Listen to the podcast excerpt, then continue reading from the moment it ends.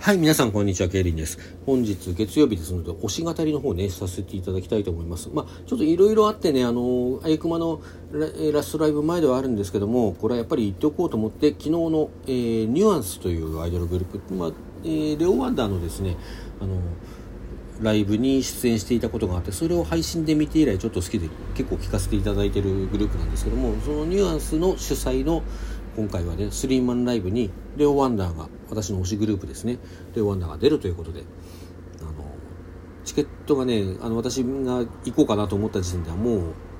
ソールドアウトしてたんですけどもあのリセールが出てまして リセールで手に入れてあの行ってまいりました。あのねすごく良かった結論から言うと、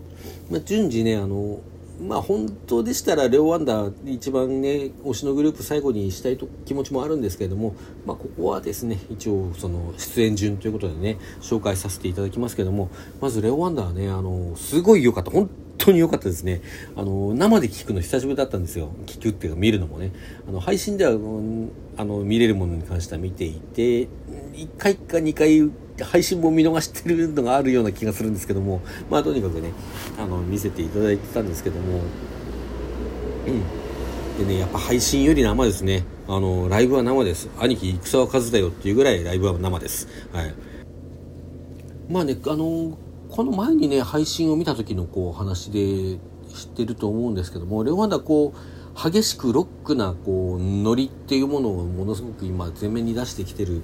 感じなんだなと思っていて、あのー、そういうものってねやっぱりどうしたってあの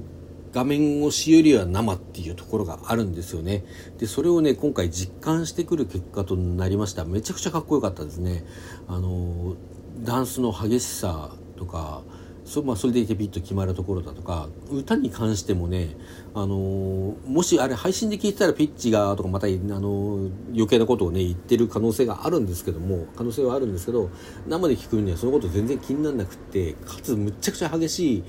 歌い方をしてるんだなということをねこれやっぱりマイク越しだと伝わらない部分でどうしてもあって特にレオワンダーねすごい声量を出してくるグループなんですよ。あのアイドルさんの中にはね声量は出さないむしろこう息が多めの声でこうたとえ激しい曲であってもねあのずっとやっているっていうグループさんもいらっしゃると思うんですけどもレオ・ワンダーとそういうのと対局にバンバンに声出してくるガンガンに出してくるで中にはねあの場面によってはこれマイクいらねえんじゃねえのっていうのはえげつないえげつないって褒め言葉ですよ。褒め言葉としてのえげつない声量で歌っている箇所なんかもあってまあとにかくすごかったですね。うん。あのアンさんなんかはさあの、まあ、ミュージカルとかやってらしてねあと声楽もやってらしたのかな、まあ、ちょっとやっぱりそういう面で以前硬さが見られたかなという部分があると思うんですけども、まあ、今回に関してとか、まあ、最近に関してですね。今回に限らず最近に関して言うとあむちゃくちゃやっぱりかっこいい歌い方をするようになってきていてあの三者三様にねそれぞれ個性のある歌い方なんですけどもそれのこうマッチングもすごく良くてあの大変良かったです。特に今回心のことな「アネモネ」っていうね比較的新しい曲ですけれども、まあ、そこまで新しくはなくなってきているかな。ちょっとあの最初に披露されてから日にちが経ってると思いますけどもこちら「アネモネ」もともとすっごい好きな曲で初めて見た時から大好きな曲でその曲をね私生で見るの初めてだったんですよ。ある結構こんなに月日経ってるのに初めて生で見させていただいてねまあ本当に良かったね。ちょっと涙ぐんじゃったりもしました。うん。あとこうね3人のこう絡み合いというかあの歌う歌でもそうだしダンスとかでのねこう近さとかもちょっと尊いなと思いながらあの時々フリーコピーを忘れて尊いって手を合わせそうになったところもあったりなかったりしたような気がいたします。はい、うんまあそんな感じでね、あの、レオンワンダーすごく良かったです。まあやっぱりレオンワンダーのライブこれからもっと行きたいですね、現場にね。うん。なんか終わってからね、ねねさんとちょっと物販で話させていただいたんですけど、あの、チェキ取ってね、話させていただいたんですけど、その時に聞いたら、私のこのラジオ、まあ、聞いてくださってるってのは知ってたんですけど、あの、思ってる以上に聞いてくださってるみたいで、あの、毎回私始める時にね、はい、皆さんこんにちは、ケイリンですって言ってるんだけど、それの真似をされちゃったりしてね。最近レオ・ワンダーの話してないなと思って思いながら聞いてるとかで、え えー、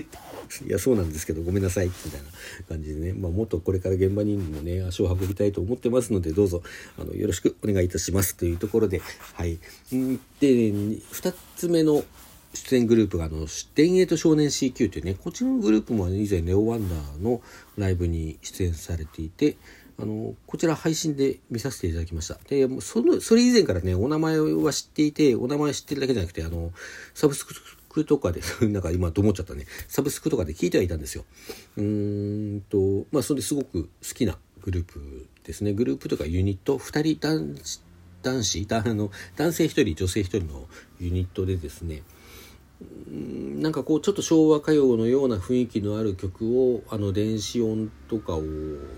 応用しつつやっていくようなねそういう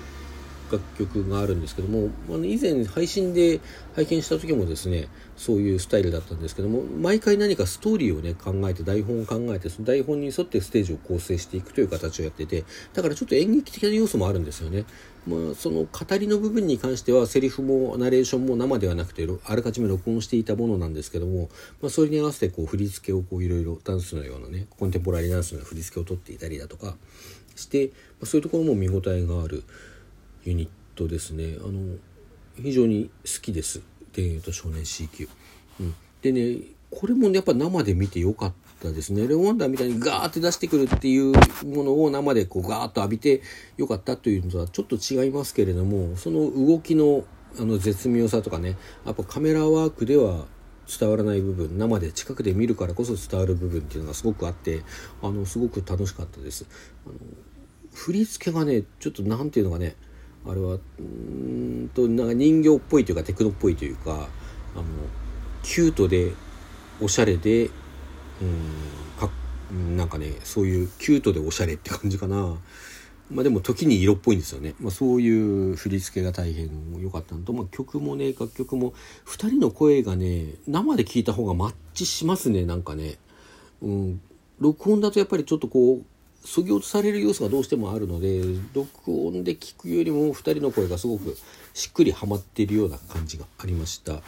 録音でっていうよりあ録音は録音は悪くないのかな？録音は悪くないけどあの配信でね配信でライブ見た時よりもそういう印象がありましたね。録音されたものは結構やっぱりそこはうまくね調整も逆にこう録音で削ぎ落とされる分については調整しているんでしょうね、うん。まあ、そういうところで大変見応えのあるあのステージでしたね。また見たいね「田園と少年式はまた見たいなと思わせる、うん、そういうステージでした。はい。そして主主催のニュアンスさんですね。ニュアンスさんも私初めて知ったのはレオ・ワンダーのライブです、ね、最初はねこちらも配信で見てあのへえ面白いグループがいるなと思って曲をちょっと聴いていてその後レオ・ワンダー主催の同じくレオ・ワンダー主催のフリーライブ無料ライブでねあのニュアンスがあの登場？登場出演した回があってあのその回は、えっと、生で見させていただいているので、まあ、生が2回目の体験となりますね。ただ以前はですねちょっとあの遅く行ったこともあって好位置がこう陣取れなくてあんまり見えなかったんですよ。私背低いで後ろの方に行くとあんまり見れないんですよ。でそんなこともあってちょっと残念だったんですけど今回はね割と間近で見させていただきましてあのニュアンスのこう振り付けってねちょっと独特な感じがあってなんていうかそのアルゴリアルゴリズムってあのレオ・ワンダーの曲じゃなくてね。うんとではなくていわゆるそのアルゴリズム体操とかいう時のアルゴリズムね。そういうものを感じさせるこうなんか順列組み合わせ的なさこう1人がやってることをもう1人がやってる時は2人目は他の3人と同じことしてるとかなんかそのようなあの動きとかこうフォーメーションの組み方とかもこう絶妙におおってこう目で追いたくなるようなそういうあの、うん、面白い振り付けなんで、まあ、そこに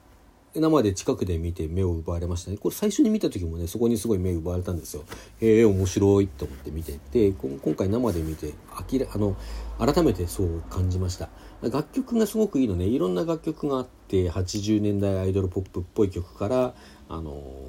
なんだろうなテクノっぽい曲というかダンスミュージックみたいな曲のいろんな曲があってバリエーションに富んでいて、まあ、って言いながらやっぱりこれ一つのニュアンスってグループだなっていうらしさがあってねあの楽曲がすごくいいのとパフォーマンスに関してもそのライブでね盛り上げてくるっていうところがあの思った以上でしたね。あのっていうのはこうもう少しおとなしい激しい曲もあるんだけどもうちょっとこうスッとしてなんかこうおしゃれにやる感じのグループかなと思ってたんですけどライブで見たらあの思ったよりもこう煽ってくる盛り上げてくる感じのグループだなっていう印象を持ちました。こちらも非常に楽しかったです。はい。あのリアスさんは6月26日にあのワンマンライブをね横浜ゼップで行うことがしかもワンマンだけじゃなくて2バンドセットでのライブなんですよでこちら非常に興味あるんですけどもちょっとあのいろいろ都合があっていけないのとまああゆくまの1週間後ってことがあってねそれこそいける状態に私はないんじゃないかと思っているので今回は見送らせていただきますっていうねあの本当は押しは押せるうちに押せっていうことを実感することが最近多くてあの機会は逃さず行きたいんですけど、まああのまあ、ただそれだけじゃなくて実際にちょっと今回行くのが難しいんですよ。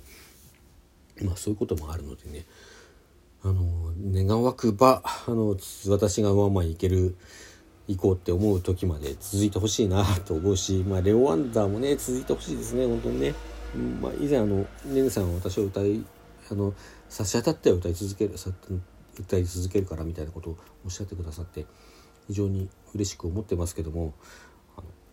まあ、とにかくねそんな好きなグループ3つば3つでまあ1つは特に好きでね。そういうライブ見に行ってよかったです。さっきも言ったけどレオ・ワンダーさんの主催